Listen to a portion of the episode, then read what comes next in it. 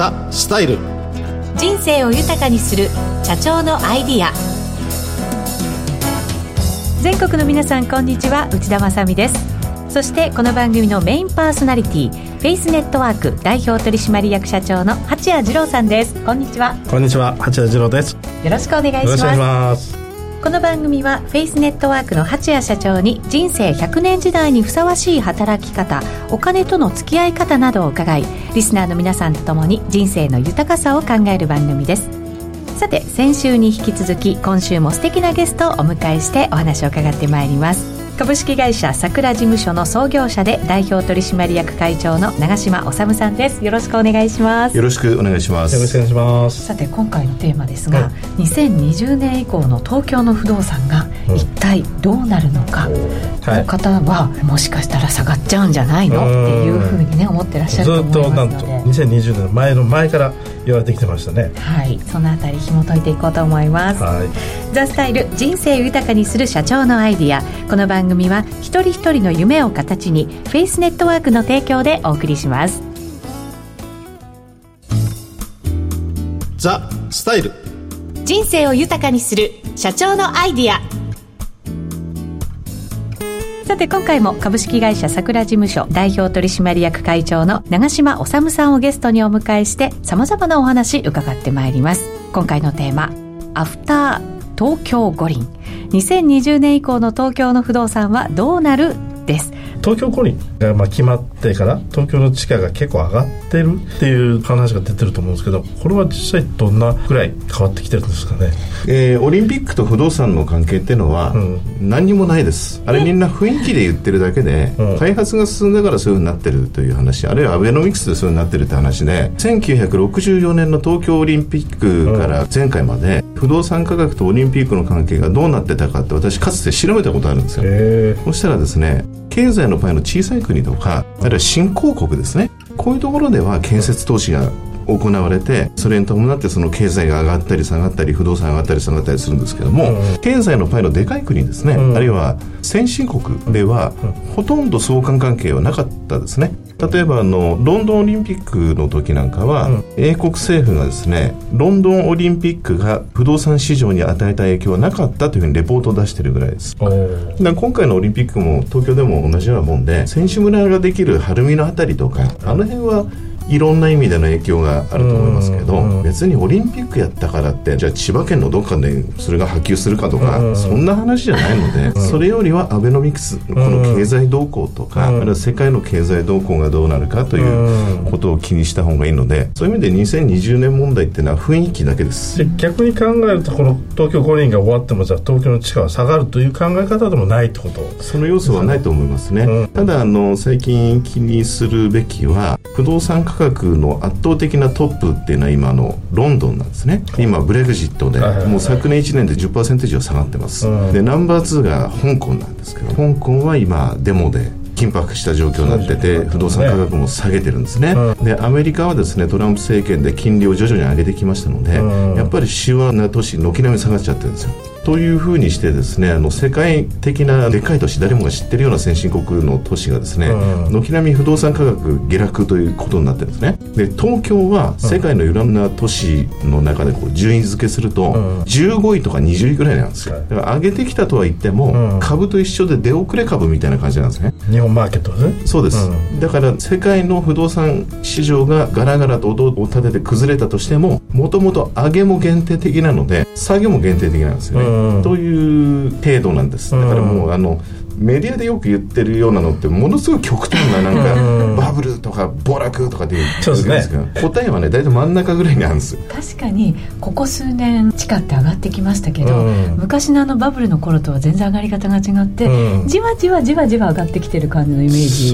なんですよね、ねうん、なんか株価なんかもじわじわ上がるマーケットは長続きするなんて言われますけど、土地に関してもやっぱりそういう感じがあるんですかね、もしかしたら不動産市場なんて例えばあの新築マンションがが今ものすごい高くなってるとかって言ってますけどピークの20年前の今半分以下ですか供給個数は、うん、供給個数半分以下になっちゃって、うん、だけど価格高止まりになってるってことは価格の安いところで供給しなくなったんですよ、うん、よりみんなが立地を厳選して、駅前駅地下駅直結とか大規模タワーとか、そういうものばっかりになったのが価格を押し上げてるっていう要因が大きいんですよね、で一方でその新築マンション供給少ないのでで中古市場が活況になっていて、うん、新築の数が少ないからみんなが中古に目がいくと、うん、今そういう現象が起こってるんですよ、中古がやっぱりでもしっかりしてるっていうことはそのセカンドマーケットがしっかりしてるっていうことになるのでなんかより不動産業界に厚みもあるっていう感じもねありますよね、はいうん、かつての不動産っていうとやっぱりいつも新しいものが美しいよねという、うん、そういう状況だったんですけども、うん、最近もうそうでもなくなってきて中古でもいいものはいいと、もちろん立地ありきですけども、うん、新築だ中古だってあの区分けをですね、うん、業界人も一般の人もあまり最近しなくなったんです、まあ本当に東京のね不動産ってコーリングって言われますけどまだ東京なんていうと再開発で言っても250プロジェクトって言われてますから、はい、そうですね。大阪で60ぐらいですね。名古屋で40ちょっとなんで、はい、まあ、東京の再開発とまだまだこれから、まあ、地価が下がるのかなというと逆に言うとそういったところで押し上げ要因っていうのも結構なるので、この2020年以降に下落するっていうことを言われてる方々多いですけど、まあ、そういう要因はあまり大きくないのかなと思ってますね。全体としては下がるんですよ。日本全国平均としては、90年バブルの時の土地資産の総額って2000兆ぐらいあったのが、今1000兆ぐらいになってるわけですよね、平均で見たら全体としては下がるしかないんです、まあでも開発してるところとか、ニーズはものすごい強いですよね、ね、例えば渋谷なんかは2027年まで開発ずっとやってるわけですずっと続いてますもんね。ででかい IT 企業が入ってきたということでオフィスの周辺のニーズがものすごい盛り上がったり当然そうすると住居のニーズも盛り上がるという感じで今は空室出るとすぐ埋まっちゃうんですよね。そうですね、うん、というふうにものすごい強いところもあれば自利品のところも、まあこっちの方が量は多いわけですけど、全体としてはそういう構図だっていうことです、うん、本当にもっともっと二極化されてくるでしょうね、さらに東京の中でもね、うん、差が出てくるっていうことなんですね、まあ、今お話あったような形で東京のやっぱりそのタワーマンションとかねたくさん建ってると思うんですけどその価値っていうのがね今後どうなるのって結構言われるケースもあると思うんですけど中島さんどう思われますかね？大きな天才地変みたいなことがない限り今の状況は基本変わらないと思いますね、まあ、タワーマンションがというよりは結局あの利便性時間がみんな大事になるんだという観点ですよね。ね例えばあのなんかこれからのリモートワーク化が進むんじゃないかみたいな。あとは ARVR みたいなものがあれば会議もみんなリアルで会わないで10人の会議のうちリアルに出てるのは3人だけであと7人はバーチャルの人がこういるみたいないうことも想定されますけど、そういう状況になればこそリアルで人と人が対面するということがより大事になってくるという意味では、オフィスの需要って減らないと思うんですね。働き方改革が成就すれば一社に一週のうち5日間、ずっとそこで仕事してるっていうのが古い話になっちゃって5日間のうち3つはメインの会社でやってますとで残りの1日は別の会社のとあるプロジェクトを手伝っていて最後の1日はまた別のなんか副業的なことをやってるみたいなことになったら場所がやっぱりたくさん必要になるじゃないですか。という意味でオフィスの需要が減るとは私は思わないです本当にフリーランスで今1100万人っていうね日本の今世の中で8人に1人はフリーランスでお仕事されてる方っていうのがいらっしゃる時代なんで本当多面性っていうんですかね、うん、そういったいろんな場所でワーキングができるような場所っていうのは必要になってくると思うんですよね。あとはちょっと話変わりますがよく自動運転が普及すると、うんうん。駅からの距離とか利便性関係なくなるんじゃないかということを聞かれること多いんですけど、はあ、それは個人としてはそうなんですけど、うん、自治体の経営ってこともあるんですね。上下水道のインフラの修繕とかゴミの収集とか除雪北国行ったらですね、うん、雪とか大変なんですよ。なんで行政効率という観点からも一定程度のそのやっぱり利便性っていうのはとても大事でいや別に遠くに住んでてもいいけど上下水道の修繕後回しになりますよとかゴミはこっちまで捨てに来てねみたいな話将来はなっちゃうのでやっぱり利便性大事ですね。確かに。時代は変わってテクノロジーがいくら発達したとしてもインフラに絡むその利便性みたいなところはしっかり残っていくっていうことになるんですね。あとこんなこともよく言われるんですけど東京に不動産を買うんだったら2020年以降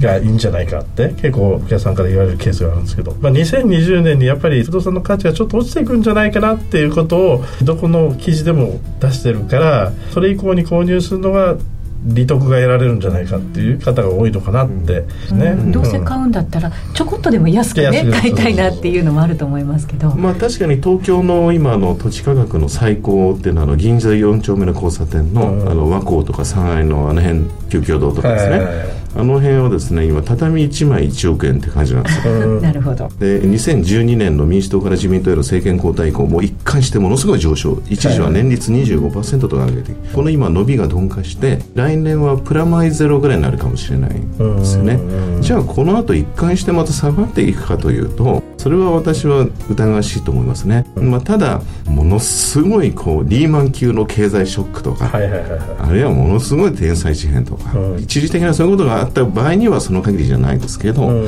定常状態であるうち今の大都市部の不動産価格が下がる要素っていうのはないと思うんですよね、うん、みんな雰囲気で言ってるだけなんで、うん、あとは分かりません。あの金利がものすごく上昇するとか、い。うことになると不動産っていうのはやっぱり金利には敏感ですんでね、うん、金利ってね上げづらいというか今までそこまで金利上がってるっていうここ単純でないわけですよね、まあ、今ますますあのマイナス金利深掘りみたいな、状況なのでただこれがじゃあ何年続くのかっていうのは5年後なのか10年後なのかいつかは終わるわけですけれどもね、でもあのそんなこと言ってていつまでも不動産を売ることも買うこともできなくなっちゃうので、基本に立ち返ってどういう状況になったとしても、価値が落ちないとか落ちにくいようなものを選ぶっていう原則に帰っておけばそうですね。ズバリいい立地なものは大丈夫なんじゃないかと。そうですね。ねそ1にも2にも3にも立地と。本当そう ですね。もし頭打ちになった場合は、うん、そこがもしかしたらいい買い場になってくれるんじゃないかななんて私は勝手にねそんなふうに聞かせていただきましたが。お待ちしておりますわかります。高島さんありがとうございました。お聞きの放送はラジオ日経です。